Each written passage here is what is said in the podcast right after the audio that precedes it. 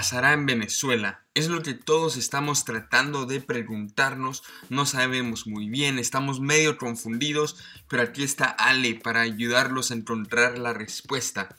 Y como dijo Michelle Bachelet, eh, la expresidente de Chile, no es una respuesta muy bonita, ¿no? Michelle Bachelet dijo hoy justo por la mañana, dijo esto. Temo que la situación pueda salirse de control con consecuencias catastróficas. Y es que, señores, lastimosamente esta señora tiene eh, mucha razón, tiene toda la razón del planeta, para ser honestos. Ahorita en este momento estamos en una Venezuela que está rota, con dos presidentes, dos fiscales, dos tribunales de justicia, dos asambleas nacionales. Es una verdadera locura, o sea, eh, es como si fueran dos países distintos, pero no hay espacio para dos países distintos. Y lo que ha vivido Venezuela en los últimos 20 años, desde que empezó el chavismo, claro, los primeros 8 años, recordemos, fueron bastante prósperos en temas económicos. Entonces, más bien, lo que ha vivido Venezuela en los últimos 10 años en cuanto a temas económicos, podría ser pan comido comparado con lo que venga en el futuro. Es, que la situación en, en, Siria está mucho peor que Venezuela y eso es justo lo que les vengo a contar hoy. Cómo evitar que Venezuela se convierta en un nuevo Siria. Porque por más loco que suene eso, siento yo que es el camino en el que esto está yendo en este momento. Siento que es algo muy probable que pueda pasar. Em, y ojalá obviamente no pase, pero siempre hay que tener algo en mente y es que sin importar qué tan mal estés, siempre podrías estar peor.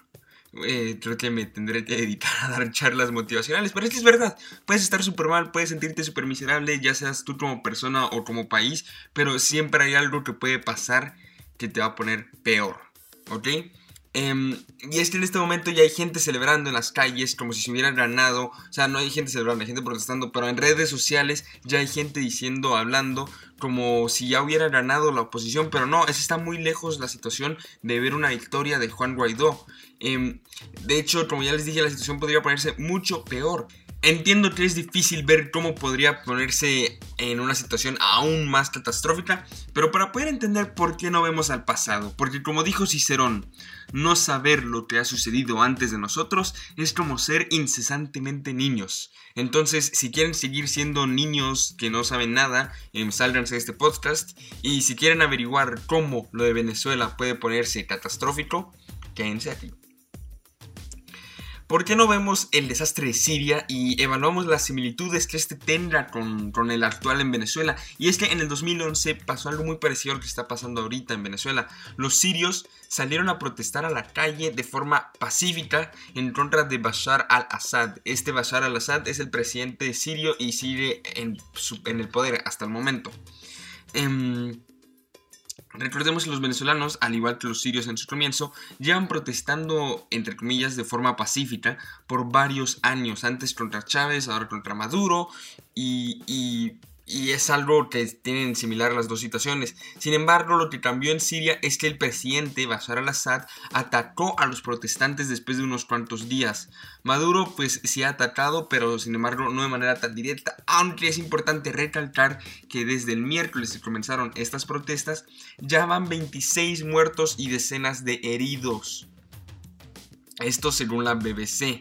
O sea, es una fuente confiable. Yo no he visto mucho que se hable de muertos, pero la BBC sí me dice, oye, Ale, hay 26 muertos. Entonces estoy diciéndolo aquí. Em, los rebeldes en Siria se armaron también y respondieron de vuelta en Siria. O sea, en Siria teníamos una situación en la que protestan de manera pacífica. El presidente les dispara. Los sirios rebeldes consiguen armas y le disparan de vuelta al presidente. En Venezuela ahorita tenemos una situación de protesta pacífica.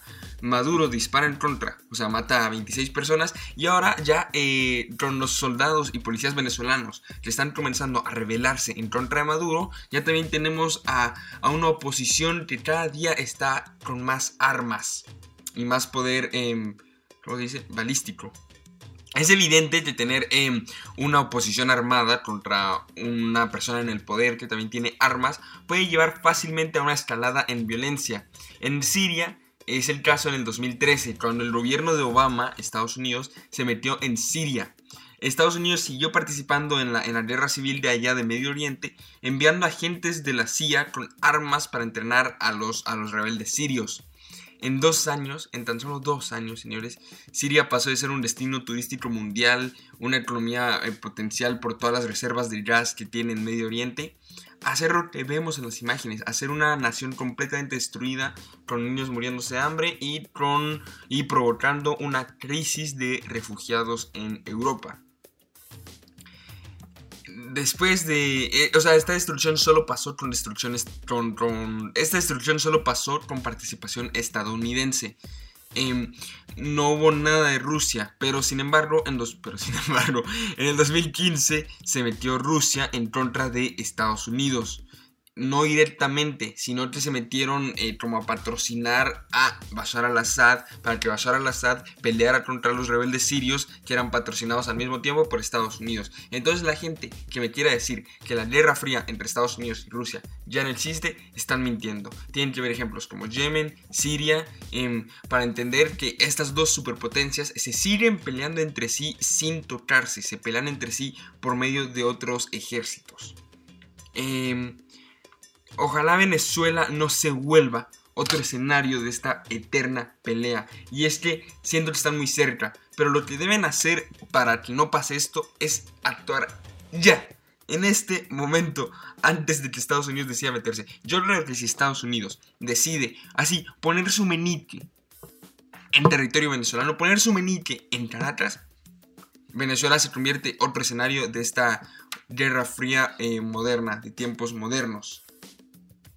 Y es que, ah, señores, hay venezolanos pidiendo a gritos que Estados Unidos intervenga en Venezuela, que porque así Maduro se sale más rápido. Yo me lo pensaría dos veces. Más de dos veces. Yo lo pensaría días y días y terminaría decidiendo, no, Estados Unidos, no vendrás, por favor, no arruines mi país, porque Rusia ya advirtió de manera explícita a Estados Unidos que no intervenga en Venezuela. Literal, Putin le dijo a, a, a, a Trump, eh, Pato, no, no, no va a entender, Pato Donald. Bueno, le dijo a Trump, no vendrás a Venezuela, no intervengas aquí porque nos vamos a meter en un problema.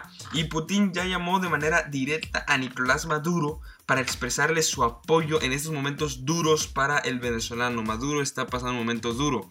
Em, es evidente que así como Estados Unidos puede financiar e incluso otorgar armas a la oposición, como lo ha hecho toda su historia por medio de la CIA en Guatemala, en el cono sur de América Latina, en Yemen en estos momentos, en Siria, en Vietnam, en... No, no, no, son... Va a ser otro podcast hablando de intervenciones estadounidenses en el mundo, pero es evidente de que como Estados Unidos puede hacer esto, Rusia también puede. Lo último que queremos en Venezuela es tener a Estados Unidos dándole las mejores armas del mundo a los rebeldes y a Rusia dándole las mejores armas del mundo al gobierno.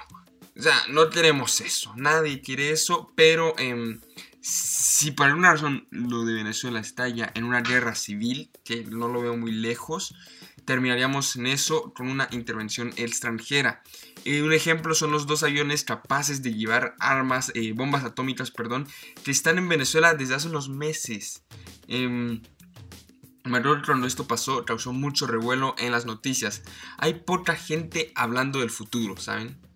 Muchos están hablando ahorita de, hey, ya vámonos con todo a la guerra. O sea, lo entiendo, oposición los apoyo completamente. Em, salgan a las calles, demuéstrense, pero hay que tener cerebro y hay que evitar eh, que la situación escale lo más que puedan. Porque en la política existe esta cosa que en inglés se llama path dependence. Y eso lo que quiere decir es que lo que sucede hoy afecta a lo que sucede mañana de forma directa.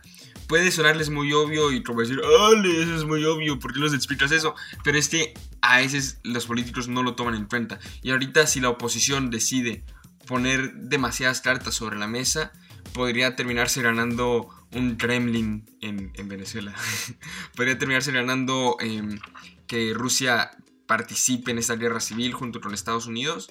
Y y eso no lo quiere nadie, de verdad. Em, ojalá Venezuela pueda resolver esto por sus propios medios sin intervenciones. Si lo resuelven rápido, yo veo una Venezuela trabajadora y próspera en un futuro. Pero si se esperan a que haya intervención extranjera, yo creo que podríamos tener otro caso desastroso de guerra fría entre Rusia y los Estados Unidos de América. Em, pero en este caso en América Latina, por primera vez mucho, mucho tiempo. Ese fue el podcast de hoy. Nos vemos el lunes.